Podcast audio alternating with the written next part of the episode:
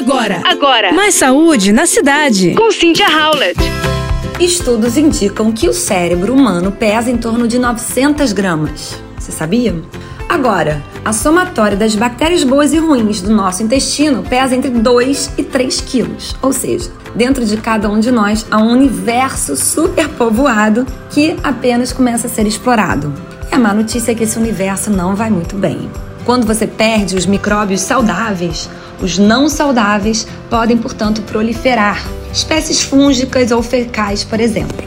Com o uso abusivo de xenobióticos, que seriam antibióticos, consumo de agrotóxico, alimentação cada vez mais rica em ultraprocessados, açúcares, entre outras coisas, fazem com que a gente perda essas boas bactérias do intestino e dê lugar às bactérias ruins.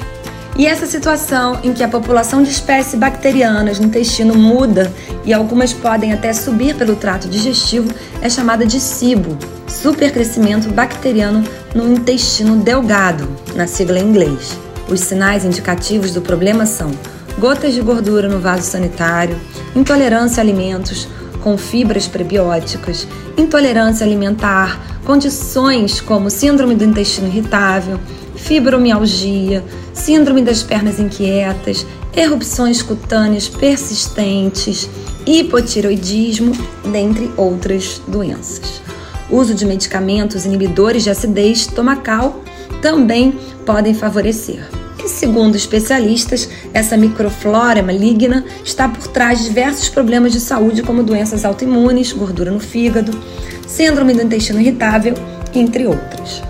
E a primeira coisa a fazer, portanto, é eliminar açúcar, alimentos açucarados, adoçantes sintéticos, excesso de trigo e grãos cereais. Claro, além de reduzir o uso de medicamentos, cortar ultraprocessados, preferir orgânicos, largar o cigarro e fazer uma atividade física. A recomendação é 5 porções do reino vegetal por dia. Por exemplo, uma fruta é uma porção, um prato de salada é outra um acompanhamento de legumes, consumo de iogurte e, por fim, beber bastante água. Não esqueça da sua atividade física, claro. Fica a dica. Você ouviu Mais saúde na cidade. Com Cynthia Howlett.